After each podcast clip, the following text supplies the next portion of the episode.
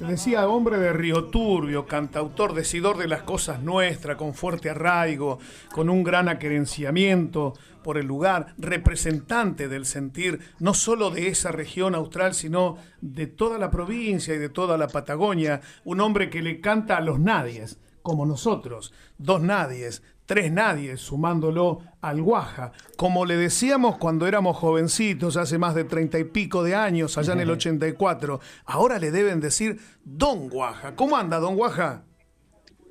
No, no, me siguen diciendo Guaja así a secas. Eso es una ventaja. bueno, che, hermoso poder estar conectado con vos, con tu equipo de laburo, con la gente.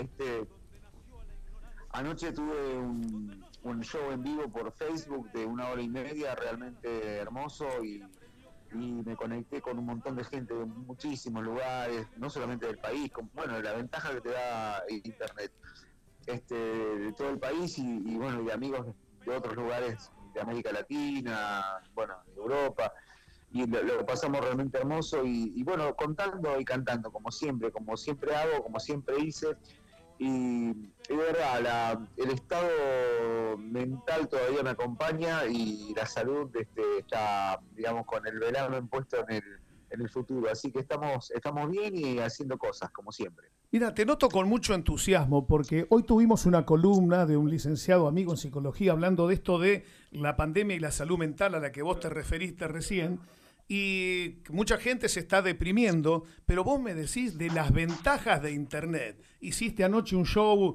por streaming, gente de distintos lugares del país y hasta del mundo conectados. ¿Te llevas bien con el streaming y se te nota muy entusiasmado? No, no, aparte, o sea, es una condición del ser humano. Yo no, no, entiendo la vida de otra manera. Yo escapo para adelante. A ver si me entendés. Totalmente. Toda mi vida escapé toda mi vida escapé, para adelante. Vivo en Santa Cruz, o sea, partimos de esa base, donde todo es imposible, nada se puede hacer, eh, todo se aborta antes de nacer, eh, excepto los, proyectos de los poderosos o los tipos que tienen plata o los que se manejan dentro de la cuestión política. Todo lo que hacemos fuera de todo eso siempre es imposible. Entonces estoy recontra entrenado, soy un comando de la vida. Fíjate que mientras me decís todo es imposible, que yo lo puse entre comillas acá porque estoy anotando en mi cuaderno, me decís escapo para adelante. Es decir, siempre hay una salida con optimismo, con ganas, con energía. No, pero, no, es, un optimismo pelotudo, perdón. Por Totalmente. ¿no? está bien, está bien. Este, dicen, que la risa solo abunda en la boca de los tontos. Perdón por lo de pelotudo, dijo. ¿Eh? perdón por la hora, dijiste no. No, es al revés. Discúlpeme la hora, sí, lo demás está bien. Eh, y dicen que la risa solo abunda en la boca de los tontos. Entonces, yo trato de reírme con propiedad. Trato de reírme cuando se me sale de los cojones. Entonces, este, eh, en, esta provincia es muy difícil reírse así. Eh, porque de verdad, o sea, la mediocridad nos ha tapado la vida, nos ha tapado la vida, hay una capa de grasa que impide que todo lo que pueda surgir de, de bueno, de mejor. O sea, hay una, una enorme caterva de pisabrotes en esta provincia. Entonces, eh, es, es, digamos, es muy fácil ser, no optimista, sino ser perseverante y además ser consecuente cuando todo lo que está alrededor se cae a pedazos. Eh, y no lo digo en función, o sea, esto ya está más allá de un discurso político, no tiene nada que ver con eso, porque, digamos, esto sería también mediocre si lo digo de ese lugar. Lo digo de una perspectiva absolutamente humanista que tampoco sé si se entiende lo que estoy diciendo. Yo lo entiendo perfectamente, pero aclaralo para nuestra gente. Totalmente. No, no, la gente no tiene nada que, o sea, la gente es mucho más inteligente de lo que parece. A ver. Lo que sucede es que tiene, lo, que sucede es que tiene que votar cada cuatro años. No, no, no se trata de la participación ciudadana. Hoy lo decíamos al comienzo de nuestro programa que los que concentran el poder, los pisabrotes, eh, te dicen vos habla una vez cada cuatro años cuando vas a votar. Eso no es la democracia, eso no es la participación ciudadana. Los pisabotos. Ser consecuente, dijiste, muy, muy bueno el término, pisabotos. Robáselo, robáselo que no cobra derecho de autor este. No, no, eso está bueno porque, a ver, eso significa que el cerebro está vivo.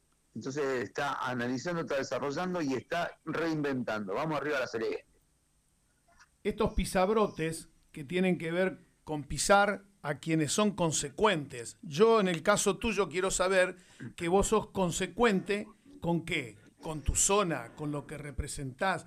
Está claro en tu cancionero. Eh, ¿Cuáles son las cosas que te movilizan, Guaja, querido?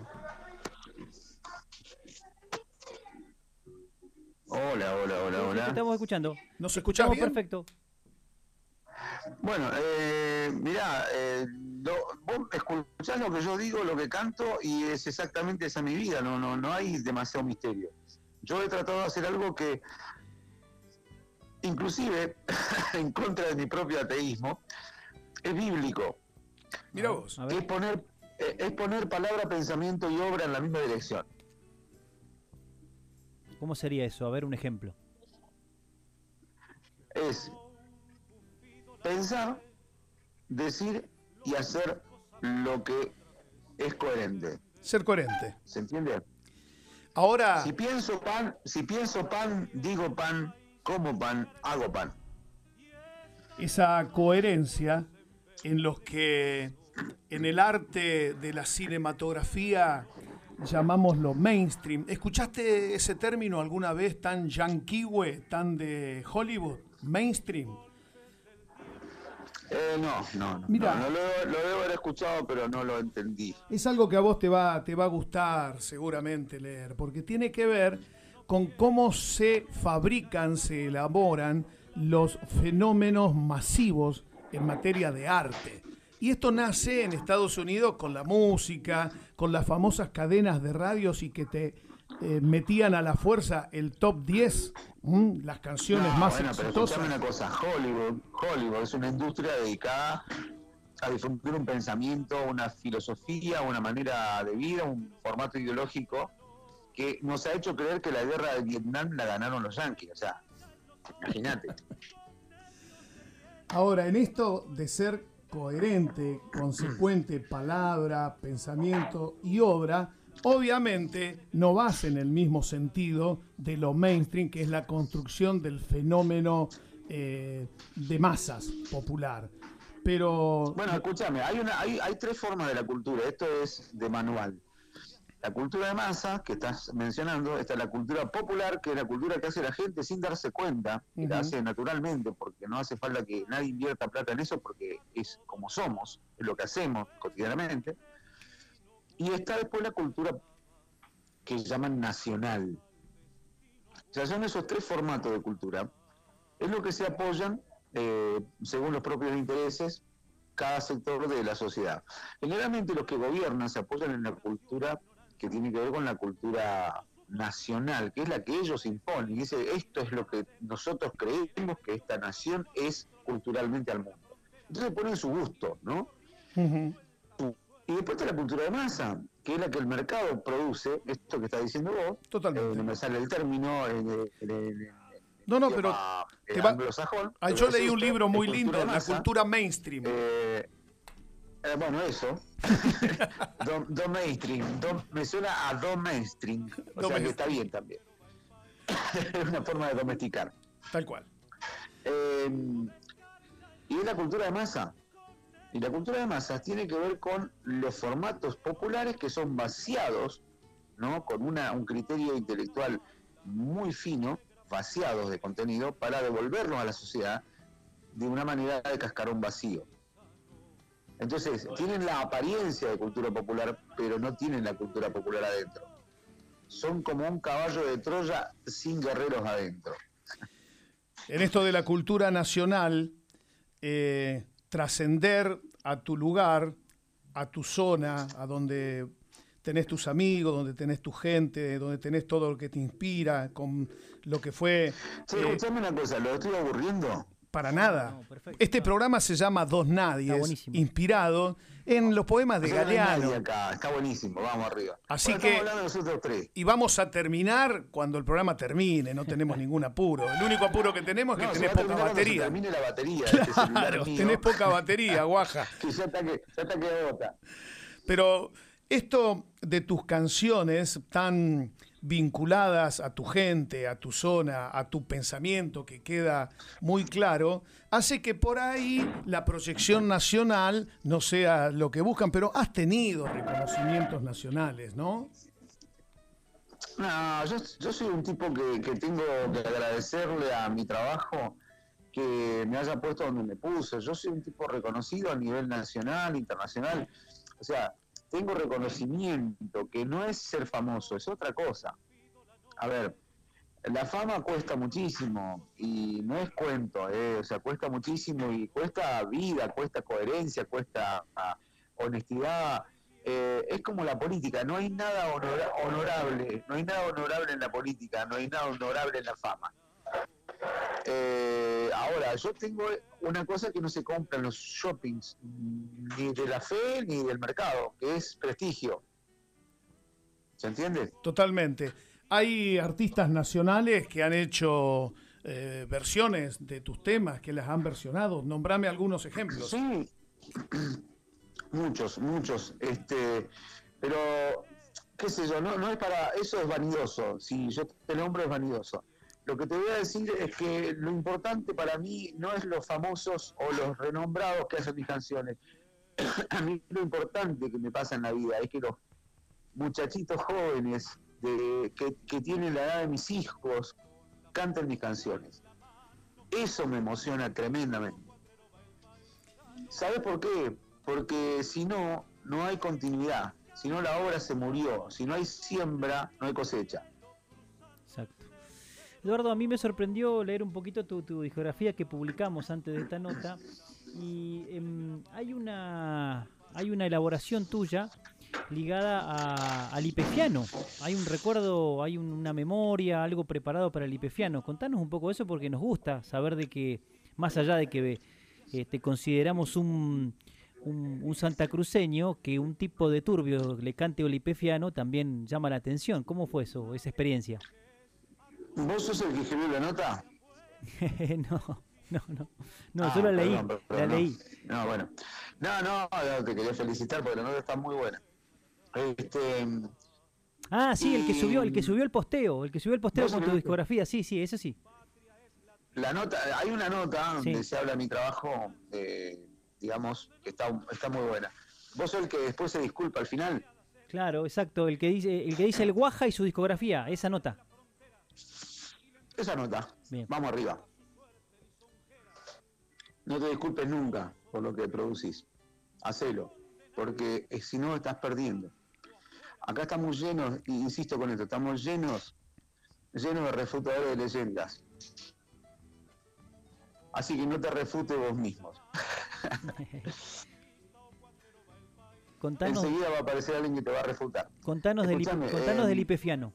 Lo del Ipefiano. Eh, es una obra de Sergio Castro, mi querido amigo Sergio Castro, que vivió en San Julián un tiempo, villamariense de Córdoba, autor de enormes canciones que hablan de la Patagonia, porque además, o sea, nosotros los patagónicos creen, y lo digo, eh, me, me, extrapolo de la Patagonia, que todo lo, mejor de la Patagonia lo hacen los patagónicos. No, mis queridos amigos, no existe el mix, no existe mix, existe buena y mala gente. No importa su certificado de nacimiento. Acá hubo gente que vino, vino de afuera, como se dice acá, hizo cosas preciosas, maravillosas en la Patagonia, hizo aportes tremendos. Y hubo muchos patagónicos nacidos y criados acá que hicieron cualquier atrocidad con la Patagonia, y la están haciendo, y la siguen haciendo. O sea, el certificado de nacimiento no te da autoridad, ni te da certificado de buena gente. Eso se tiene o no se tiene, eso hay que tenerlo muy claro, porque es una gran trampa dialéctica, esto, los nicks y los bits. Entonces, para mí, eh, el ipefiano tiene que ver con una manera de ver, de concebir la región patagónica. Y eso lo vio Sergio Castro. Por eso le canté esa canción junto a Claudio Sosa en el disco nuestro, que, ahora está postulado a los Gardel, que es La Ruta de la Dignidad. La Ruta de la Dignidad. La Ruta de la Dignidad está postulado a un premio importante a nivel nacional, que son los Gardel, que es distinto a otros premios. Este premio tiene mucho más que ver con lo realmente sensible para la gente. Así que estás nominado a los Gardel. En tres rubros estoy nominado a los Gardel. O sea, tengo tres nominaciones. Ajá. lo cual me importa poco. Ya estuve antes en los Gardel, estuve en los Clarines, estuve en un montón de premios. Lo que pasa es que yo estoy grande, estoy en una edad donde esas cosas no interesan. Porque uno, eh, la ansiedad, esa ansiedad, digamos, reconocimiento la tiene de pibe, ¿no? Y te come la cabeza, te come la vida, te come tiempo. Pero después empezás a entender cosas este, y empezás a entender cómo se vive y elegís vivir como querés vivir. Entonces, eh, palabras más, palabras menos, eh, empezás a, entender que el conocimiento no es sabiduría. Y, empezás a saber cosas. no digo que me haga sabio, eh, pero empezás a saber cosas.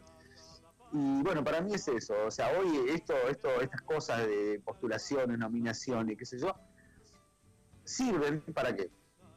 para que el periodismo tome nota, ¿no? Y te, no, te llame, te, te. Entonces, entonces, eso sirve para que, para que tu trabajo siga estando, se siga, digamos, sosteniendo en el tiempo. Entonces, no es más que eso. No es más que eso. Si se ganan los premios, bienvenidos, enhorabuena, se los agradece y vamos arriba a la celeste. Pero no es la meta del arte. La meta del arte es conmover el alma humana. ¿Se entiende? Totalmente.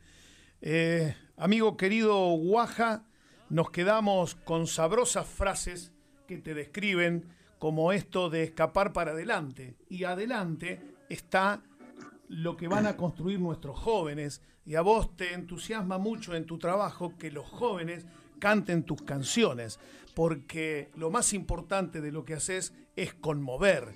Y vayas y conmueven tus letras, vayas y aportan a esto de la identidad. Así que, amigo, hace mucho que no nos vemos, pero te mando un fuerte abrazo, te agradezco mucho esta charla. Espero que te hayamos dejado un poquito de batería para que puedas seguir comunicándote hoy. No, se, está muriendo, se está muriendo el celular. Pero escuchame una cosa, para hablar de esto y para cerrar esto, sí. el operador que debe tener con internet ahí, que busque este nombre, Juan, Juan Blasco. Bien y que ponga a continuación La Patagonia es el asombro. Lo está buscando. Y si, no, vengo a contravenir las normas del programa, me gustaría que cierren con eso. Juan Blasco tiene 27 años, es de Buenos Aires, es de, em, es de Florencio Varela.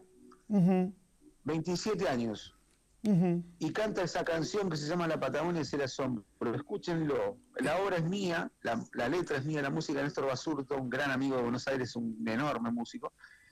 Eh, escúchenlo, tiene 27 años. Juan Blasco. Vos sabés que yo nací en Caleta Olivia y no me considero Nick. Me siento tan identificado con lo que decís, porque no es ningún mérito haber nacido porque no, no. es un accidente. Haceme la cuenta, haceme la cuenta de un montón de chabones que nacieron acá y que vos los conocés, que hicieron cualquier desastre. Y acá hay tantos que dicen que tienen privilegios por ser Nick y nunca fueron ni a la cooperadora del jardín de infante, amigo. Pero en serio te lo digo, en serio te lo digo, en serio te lo digo, pues estoy podrido de esa cosa. esa, falsa antinomia entre Nick y Vix. Déjense de joder. Pero ¿sabés cómo redondeamos esto? o son mala gente. Exacto, Guaja, redondeamos esto. dónde naciste redondeamos esto con un tipo que de Nick no tiene nada, porque es Juan Blasco, de allá de la provincia de Buenos Aires. Me dijiste que canta una canción tuya que la Patagonia es el asombro. ¿No? Escúchenlo, escúchenlo, porque vamos cerramos con, con, Juan y me parece maravilloso porque es, cerrar ese concepto de que cuando la gente ama, ama las cosas, las cosas lo trascienden. Y eso es maravilloso. Maravilloso. Porque el amor es trascender. Abrazo, Guaja. Abrazo, querido, abrazo grande, compadre. abrazo grande. chau, chau. estar por Caleta en algún momento. Será un gusto. Eh, si a alguno le interesó lo que dije, eh, yo vendría a trabajar porque necesito trabajar como todos los artistas. Pero además necesito abrazarlos. Así que ojalá nos podamos encontrar pronto. Ojalá, nos gustaría mucho. Fuerte abrazo. Un abrazo grande. Abrazo enorme. Chao, chao.